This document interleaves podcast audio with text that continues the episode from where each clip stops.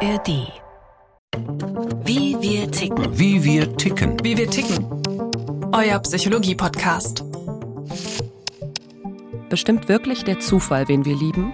Frauen und Männer haben schließlich konkrete Wünsche an ihren Traumpartner und ihre Traumpartnerin. Schönheit war schon ein Thema. Also es sollte auf keinen Fall eine, eine hässliche Frau sein oder ein hässliches Mädchen. Es sollte schon ein hübsches Mädchen sein.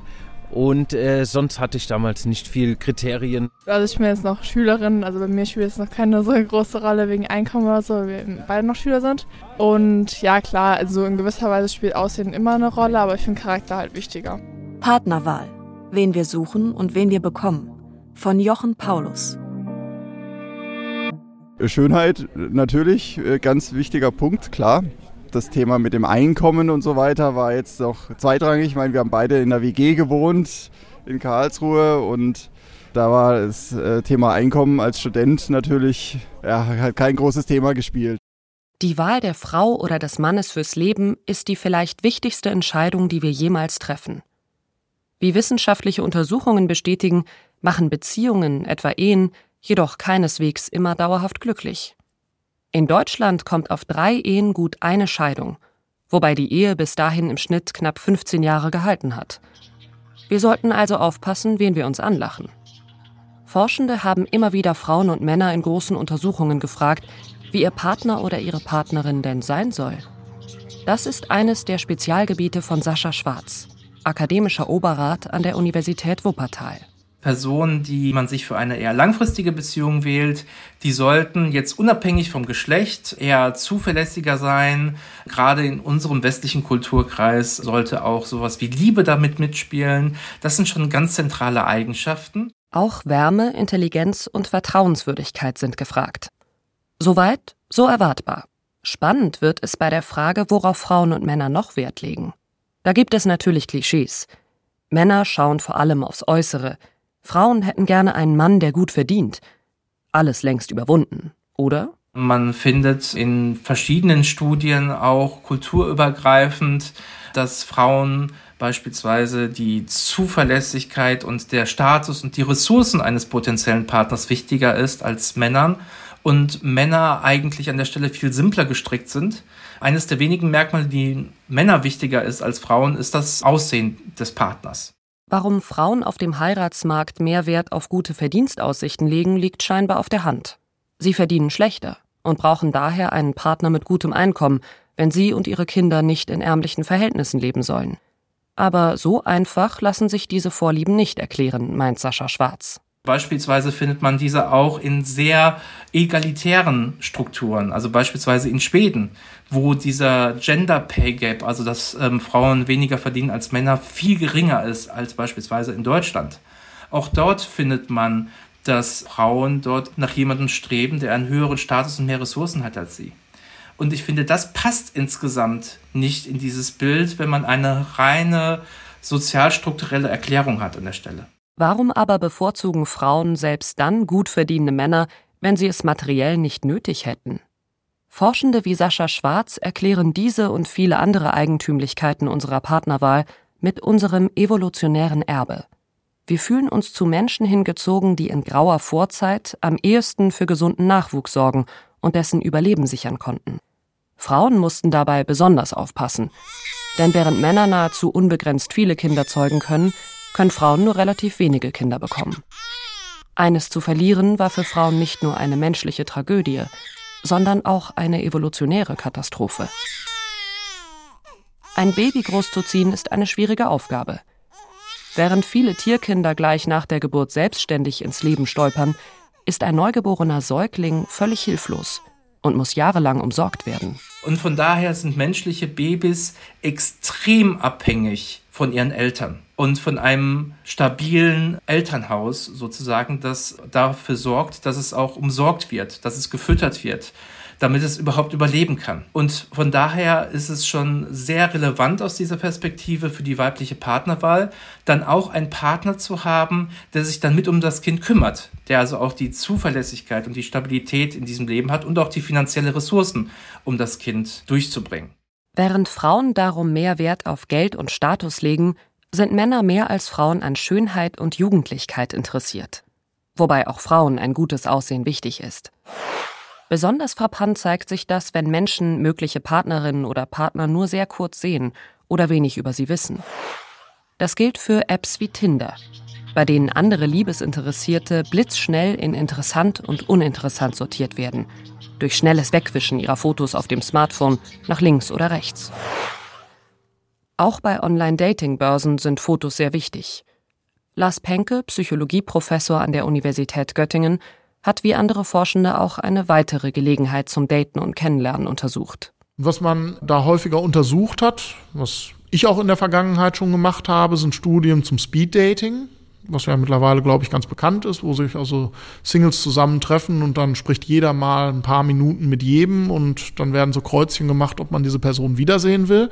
Das sind letztendlich echte Partnerwahlen, aber es ist natürlich auch wirklich nur die allererste Phase des Kennenlernens, also so das erste mit dieser Person, dieser Person gebe ich überhaupt eine weitere Chance, beziehungsweise mit dieser Person will ich es überhaupt weiter nochmal probieren, ob daraus was werden kann. Als erstes fällt immer eines auf.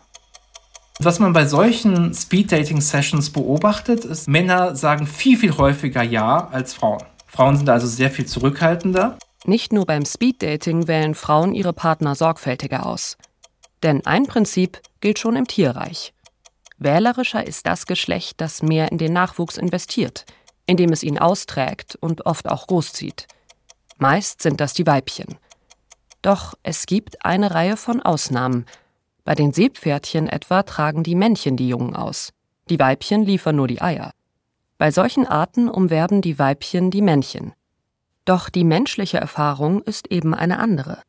Aber zurück zum Speeddating. Die Ergebnisse der Studien zu den Kriterien der Partnerwahl dort sind ernüchternd. Was sich beim Speeddating äh, sehr deutlich zeigt, in unserer großen Studie, die wir damals in Berlin durchgeführt haben, als auch in vielen anderen Studien, die international mittlerweile durchgeführt wurden, zeigt sich halt, dass tatsächlich die äußerlichen Merkmale am stärksten durchschlagen. Das heißt, Attraktivität, Gesichtsattraktivität, Körperattraktivität hat mit Abstand die stärksten Effekte darauf, wer öfter beim Speeddating gewählt wird und wer dadurch auch letztendlich die Chance hat, mehr Matches, also mehr Übereinstimmungen mit dem Gegenüber zu haben. Das sei auch schon alles, was es zur Beliebtheit der Frauen zu sagen gäbe, notierten die Forscher der Studie. Der Wahl der Männer lagen nämlich ausschließlich die äußeren Reize der Frauen zugrunde. Männer lassen sich sogar von der Farbe der Kleidung beeinflussen, die eine Frau trägt. Jedenfalls von einer. Rot. In einem Experiment sahen männliche Versuchspersonen das Foto einer durchschnittlich hübschen Frau, die sie gleich treffen sollten. Sie bekamen schon mal den Stuhl gezeigt, auf dem die Frau sitzen würde, und sollten einen für sich dazustellen. Der Clou das Foto der Frau war immer das gleiche, aber die Farbe ihres T-Shirts wurde elektronisch manipuliert. Daniela Niester-Kaiser von der Universität Potsdam gehörte zum Forschungsteam wenn sie die Frau gesehen haben mit einem roten T-Shirt, sie sich dann versucht haben, näher an sie ranzusetzen, als wenn die Frau ein andersfarbiges T-Shirt anhat. Also dann haben sie tatsächlich mehr Nähe schon gesucht vorab, bevor die überhaupt kam. Unterschied 30 Zentimeter. Viele Studien kommen zu ähnlichen Resultaten. Allerdings vor allem für den Blick von Männern auf Frauen. Forschende sprechen vom Red Romance-Effekt, auch wenn einige ihn für nicht sehr stark halten oder gleich ganz an ihm zweifeln. Zu träumen von einer Romanze in Rot kommt es freilich nur, wenn die Frau wenigstens einigermaßen gut aussieht. Sonst schadet die Farbe Rot eher. Umgekehrt wirken selbst Models in Dessous noch attraktiver, wenn ihre Unterwäsche rot statt grün ist, wie eine 2021 veröffentlichte Studie ergab. Männer ahnen allerdings nicht, wie sehr sie auf Frauen in Rot fliegen. Das zeigt sich am Ende von solchen Experimenten. Man wird dann gefragt, worauf führst du das zurück? dass dir die Frau hübscher erschien und dann gibt man eben verschiedene Kriterien an, wie Haare und Gesicht, Kleidung, Farbe und Farbe wird immer komplett unterschätzt. Von daher kann man eigentlich davon ausgehen, dass es was äh, Un Unbewusstes ist und auch ein automatischer Vorgang. Rot ist natürlich in vielen Kulturen die Farbe der Liebe. Aber die Präferenz insbesondere der Männer kommt wahrscheinlich nicht nur daher denn sie zeigte sich beispielsweise auch bei einem entlegen lebenden Stamm in Burkina Faso, wo Rot nicht für Liebe steht, sondern eher für Krankheit. Vielleicht ist die Schwäche für Rot an der Frau ja auch ein Erbe der Evolution? Dann müsste sie sich beispielsweise auch bei Affen finden, argumentiert Daniela Niester-Kaiser. Das ist auch der Fall, dass zum Beispiel Bonobons das sehr stark signalisieren, weibliche Bonobons, wenn sie sich in der Mitte ihres Zykluses befinden und die dann äh, sehr exponiert rot zur Schau stellen. Und dann gibt es tatsächlich Rivalitätskämpfe ja, um dieses Weibchen. Auch eine andere Sehnsucht der Männer erklären Forschende mit unserem evolutionären Erbe. Die nach Frauen mit einem Taille-zu-Hüfte-Verhältnis von 0,7. Das spiegelt sich beispielsweise in den berühmt-berüchtigten Traummaßen von 90, 60, 90 für Oberweite, Taille und Hüfte wider. Der Wuppertaler Psychologe Sascha Schwarz. Man hat zum Beispiel Playboy-Models ausgemessen im Nachhinein und hat ähm, dann ge gezeigt, obwohl dann das Körpergewicht dieser Playboy-Models im Laufe der Jahre immer dünner wurde, war trotzdem immer dieses Taille zu Hüft-Verhältnis von ungefähr 90, 60, 90, Pi mal Daumen, aber zumindest Taille zu Hüfte von 0,7 relativ konstant. Und da hat man schon zeigen können, dass Frauen, die äh, dieses Taillen zu Hüft-Verhältnis zeigen, gesünder sind. Das ist natürlich keine Empfehlung für die Brautschau. Nur der Versuch, die seltsame Vorliebe der Männer zu erklären. Auch andere Schönheitsideale führen Forschende darauf zurück, dass sie angeblich Gesundheit und Fruchtbarkeit verraten. Die Beweislage ist allerdings sehr dünn. Wir legen aber nicht nur Wert darauf, dass unsere zukünftigen gut aussehen. Gut riechen sollen sie auch noch. Jetzt im richtigen Sinn riechen, das ist mir schon sehr wichtig. Also ich äh, bin auch bei der Parfümauswahl dabei. Ganz wichtig. Wenn man jemand nicht riechen kann, das sagt man ja schon, ich kann jemand gut oder nicht so gut riechen der erste Eindruck und der ist vom Geruch mitunter abhängig, ja. Gerüche sind in der Liebe wichtig. Vor allem beim Sex, wie Befragungen zeigen. Und wenn der Partner oder die Partnerin lange Nächte nicht da ist, weil sie oder er in einer anderen Stadt lebt, schläft ein Drittel der befragten Studierenden im T-Shirt der besseren Hälfte, so eine Studie. Was einen guten Geruch ausmacht, können wir aber oft nicht sagen. Wer zu viel getrunken oder das Falsche gegessen hat, riecht nicht so attraktiv, so viel ist klar. Aber niemand kommt darauf, dass jemand ein bisschen besser riecht, weil sie oder er sich vegetarisch ernährt. Und wir würden nicht im Traum daran denken, dass wir jemanden wegen seines Immunsystems gut riechen können. Mit solchen Phänomenen beschäftigt sich Ilona Kreu, Psychologieprofessorin an der Universität Jena.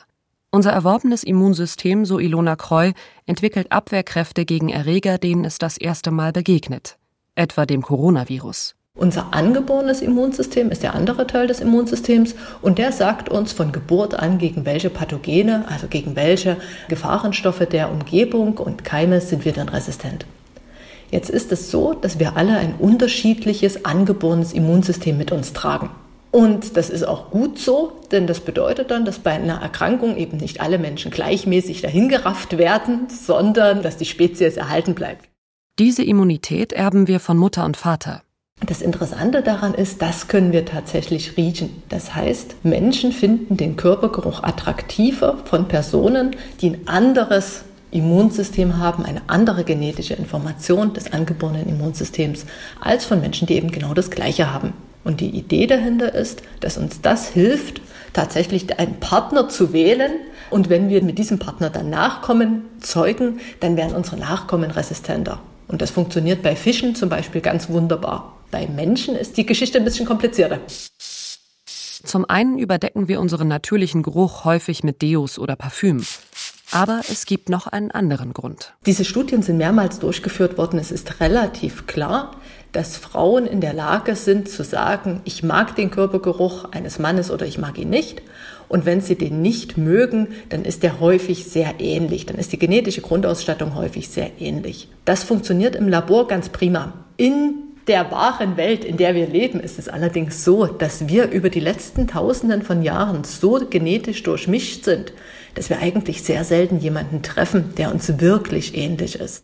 Wenn Partner aber doch mal über ein ähnliches Immunsystem verfügen, ist der Sex nicht ganz so gut. Darauf deutet eine Studie von Ilona Kreu hin. Gar keine Rolle spielen beim Menschen die von Tieren bekannten Sexuallockstoffe, auch wenn sie immer mal durch die Medien geistern oder Werbekampagnen wunderbare Anziehungskräfte auf das andere Geschlecht versprechen. Viele Tiere nehmen solche Pheromone über das sogenannte vomeronasale Organ wahr.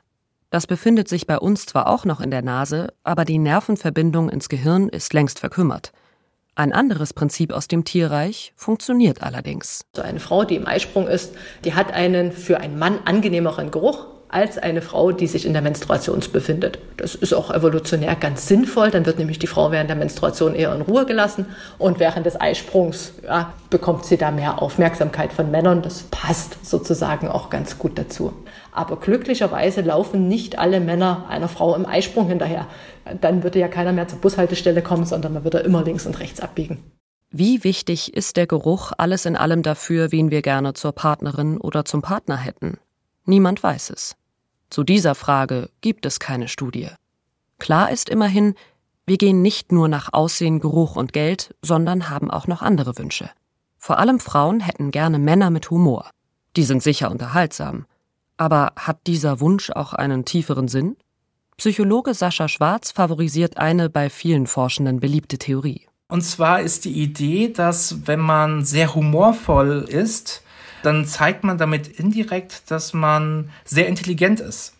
Weil ähm, für eine bestimmte Form von Humor, also etwas komplexere Witze, die sollten deshalb attraktiv wirken, weil sie damit indirekt zeigen, dass diese Person intelligent ist. Und Intelligenz ist dann wiederum eine gute Variable, mit der man vorhersagen kann, ob diese Person einen hohen Status und viele Ressourcen bekommen kann.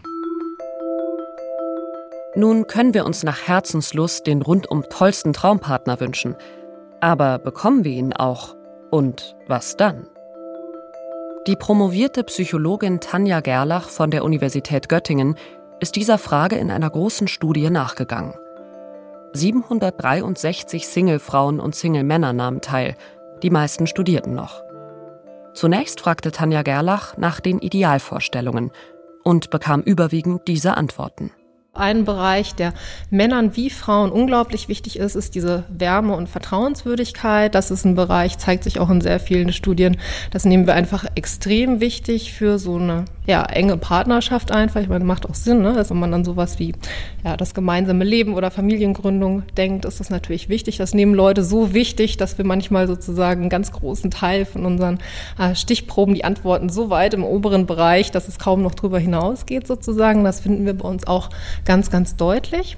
Natürlich achtete Tanja Gerlach auch auf die Vorlieben der Geschlechter, was Schönheit und Status angeht. Je nachdem, was Sie da so lesen in der Literatur, klingt das manchmal nach sehr, sehr großen Unterschieden. Wir finden in unseren Daten auch diese Unterschiede in dieser Richtung, aber man muss sagen, die sind eigentlich eher klein bis moderat. Vielleicht schickt es sich unter Studierenden auch nicht so, schöne Frauen und reiche Männer zu begehren. Doch am Beispiel der Schönheit lässt sich wunderbar illustrieren, dass es nicht nur nach den Vorlieben geht, wenn Paare sich finden. Psychologieprofessor Lars Penke, der auch an der Studie beteiligt war, erklärt einen Befund, der erst einmal merkwürdig anmutet. Dass Paare sich in der Regel ähnlich sind für auch körperliche Attraktivität, das hat sicherlich auch was damit zu tun, dass da über diesen Partnermarkt so ein bisschen so eine Zuordnung passiert. Also die attraktiveren können sich die attraktivsten Partner aussuchen und die weniger attraktiven haben vielleicht dann auch Vorteile davon, wenn sie ihre Standards ein bisschen anpassen und sich dann den noch attraktivsten Partner suchen, der aber zusätzlich auch gewillt ist, äh, mit ihnen eine Partnerschaft einzugehen und nicht sofort bei der nächsten Gelegenheit, bei der nächsten besseren Alternative einen für jemand anderen verlässt. Klingt knallhart und ziemlich herzlos. Einen Trost allerdings gibt es. Es kommt nicht immer stark auf das Äußere an. Wesentlich ist, bei welcher Gelegenheit und auf welche Art und Weise Paare einander finden, da gibt es ja ganz verschiedene Möglichkeiten. Tatsächlich übers Internet. Also online über so eine App. Das war eigentlich keine Dating-App, aber dann haben wir so als Freunde geschrieben und ja, so haben wir uns kennengelernt und dann telefoniert und dann getroffen. Ja. Ich habe gar nicht gesucht, es hat sich ergeben. In der Meisterschule war das. Habe ich meine Partnerin kennengelernt in der Meisterschule und wir haben denselben Beruf und so haben wir uns kennengelernt und sind jetzt sechs Jahre verheiratet und zehn Jahre kennen wir uns schon. Forscher haben Paare verglichen, die sich schon länger kannten, bevor sie zusammenkamen, mit solchen, bei denen alles ganz schnell ging. Wenn man sich vorher nicht lange gekannt hat, dann ist das relativ hoch. Die sehr attraktiven haben auch einen sehr attraktiven Partner und die eher so mittelmäßig attraktiven haben auch jemanden so aus dem Mittelfeld. Aber ähm, wenn man sich schon ziemlich lange kannte, dann löst sich das irgendwie so ein Stück weit auf und dann kann es auch sein, dass jemand, der extrem attraktiv ist, dann einfach jemanden findet, der sich irgendwo in einem anderen Bereich der Verteilung bewegt. Das äh, ja, ist ganz spannend eigentlich. Dafür gibt es eine naheliegende Erklärung. Wenn Menschen sich länger kennen, tritt das Äußere in den Hintergrund. Was aber ist dann wichtig? Ziehen sich Gegensätze an, wie oft behauptet wird? Lars Penke weiß es besser. Also es gibt gute Hinweise dafür, dass Paare sich letztendlich ähnlicher sind in nicht nur der Attraktivität, sondern insbesondere auch dem Bildungsgrad. Intelligenz steckt da irgendwo hinter im sozioökonomischen Status, aber zum Beispiel auch in der politischen Einstellung und in ähnlichen Einstellungen, die so die Weltanschauung in dem Bereich beschreiben. Alter ist natürlich ein ganz großer Faktor und auch Körpergröße wird sehr darauf geachtet. Das ist interessanterweise eher die Frauen, die darauf achten, dass der Partner mindestens gleich groß, aber idealerweise ein bisschen größer ist. In der großen Göttinger Studie startete Tanja Gerlach fünf Monate nach der ersten Erhebung, nach dem Ausfüllen der Wunschliste, eine neue Fragerunde. Ein Drittel der ursprünglichen Singles befand sich nun in einer mehr oder weniger verbindlichen Beziehung, etwa die Hälfte davon mit jemandem, den sie schon länger im Auge hatten. Waren die Wünsche in Erfüllung gegangen oder hatten sich die Suchenden einfach in irgendwen verliebt? Tanja Gerlach sah sich vier Bereiche an, in denen die Teilnehmer ihre Wünsche zu Protokoll gegeben hatten. Wärme und Vertrauenswürdigkeit, Attraktivität, Status und Geld sowie Selbstbewusstsein und Humor. Die gute Nachricht ist, also wenn man über diese vier Bereiche guckt, im Mittel sieht das so aus, dass sie in allen Bereichen ein Stückchen weit das bekommen, was sie sich eigentlich vorgestellt haben. Also wir finden für jede von diesen Präferenzdimensionen, von diesen Idealen, dass sie auch die Eigenschaften der späteren Partner, berichtet von unseren Teilnehmern, auch vorhersagen. Die schlechte Nachricht ist, dass sich nicht alle Wünsche erfüllen. Rundum perfekt ist die neue Liebe selten nicht einmal in den Augen der oder des neuen Geliebten. Und die sehen das so, obwohl sie ihre Ansprüche durchaus der neuen Realität anpassen. Das zeigte sich, als die Idealvorstellungen noch einmal abgefragt wurden, so Lars Penke. Wenn wir jetzt zum Beispiel einen Partner haben, der nicht so attraktiv ist, wie wir vielleicht früher mal gedacht haben, dann sagen wir danach dann halt auch, okay, Attraktivität ist uns gar nicht so wichtig oder Einkommen ist uns nicht so wichtig. Aber oft bleibt beim Blick auf den Partner oder die Partnerin trotzdem eine Kluft zwischen Wunsch und Wirklichkeit. Und das hat Folgen, wie sich bei einer weiteren Erhebung anderthalb Jahre nach der ersten zeigte. Von denen, die sich in der Zwischenzeit gefunden hatten, waren 70 Prozent noch zusammen, wenn die Kluft eher klein war. Wenn nicht, sieht es mit dem Zusammenbleiben anders aus. Wenn die Abweichung eben größer ist, dann äh, sinkt das ab. Also im Mittel waren das ja so 50 Prozent. Ne? Die Hälfte hat sich wieder getrennt, die andere Hälfte ist zusammengeblieben. Und wenn die Abweichung sehr, sehr groß ist, dann äh, sank das immer weiter asymptotisch sozusagen gegen Null. Und was passiert, wenn Menschen sich ihre Ehepartner gar nicht selbst auswählen, weil das ihre Eltern oder andere Verwandte erledigen? Auf diese Weise kamen Ehen früher auch hierzulande zustande – Weltweit werden heute noch gut die Hälfte der Verbindungen arrangiert. Manchmal selbst in westlichen Ländern, wie bei einigen strenggläubigen jüdischen Gemeinden in New York. Das sind meist keine Zwangsheiraten. Die jungen Leute willigen ein. Was aber heißt das für das Leben der Vermählten? Ina Grau ist Privatdozentin an der Universität Bonn und beschäftigt sich mit dem Einfluss der Kultur auf die Ehezufriedenheit. Erstaunlicherweise schneiden die arrangierten Ehen sehr gut ab in Indien, Saudi-Arabien und Iran. In manchen Studien finden sich gegenläufige Ergebnisse. Aber derzeit ist zumindest nicht bewiesen, dass Ehen bei freier Partnerwahl immer und automatisch glücklicher werden. Wo arrangierte Ehen die Norm sind, herrscht die Vorstellung, dass die Liebe sich schon einstellen wird, wenn zwei erst einmal als Mann und Frau zusammenleben. Ganz von allein klappt das aber wohl nicht immer. In Salman Rushdies Indien-Roman Mitternachtskinder nimmt sich eine junge Frau jeden Tag ein anderes Detail ihres neuen Gatten vor. Etwa seine Lippen, seine laute Stimme, seine Vorlieben. Sie konzentriert sich mit ihrem ganzen Wesen auf das Detail des Tages, bis es ihr ans Herz gewachsen ist. Stück für Stück verliebt sie sich in ihn. Das hat einen satirischen Unterton, aber es passt.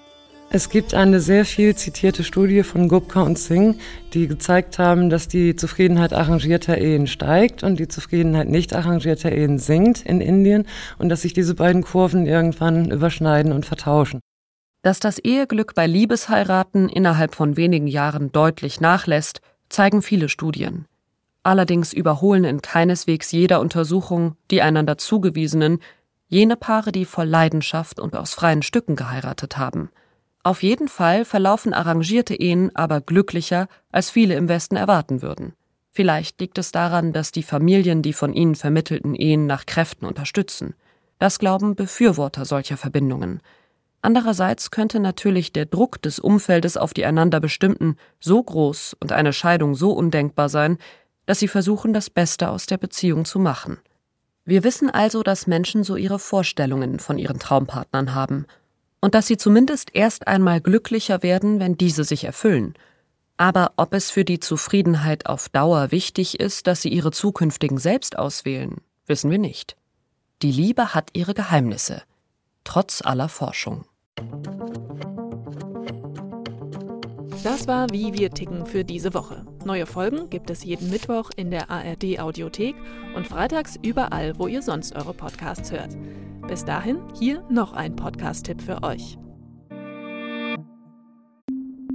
Herzlich willkommen zu unserem Podcast Die Alltagsfeministinnen. Ich bin Sonja, freie Journalistin und ich treffe mich jetzt jede Woche mit meiner Podcast-Partnerin Johanna. Hi, ich bin Johanna, Gestalttherapeutin und Coach für Alltagsfeminismus. Wir wollen mit euch üben. Wir sind Alltagsfeministinnen und wir wollen euch dabei helfen, mehr Gleichberechtigung in euren Alltag zu bekommen.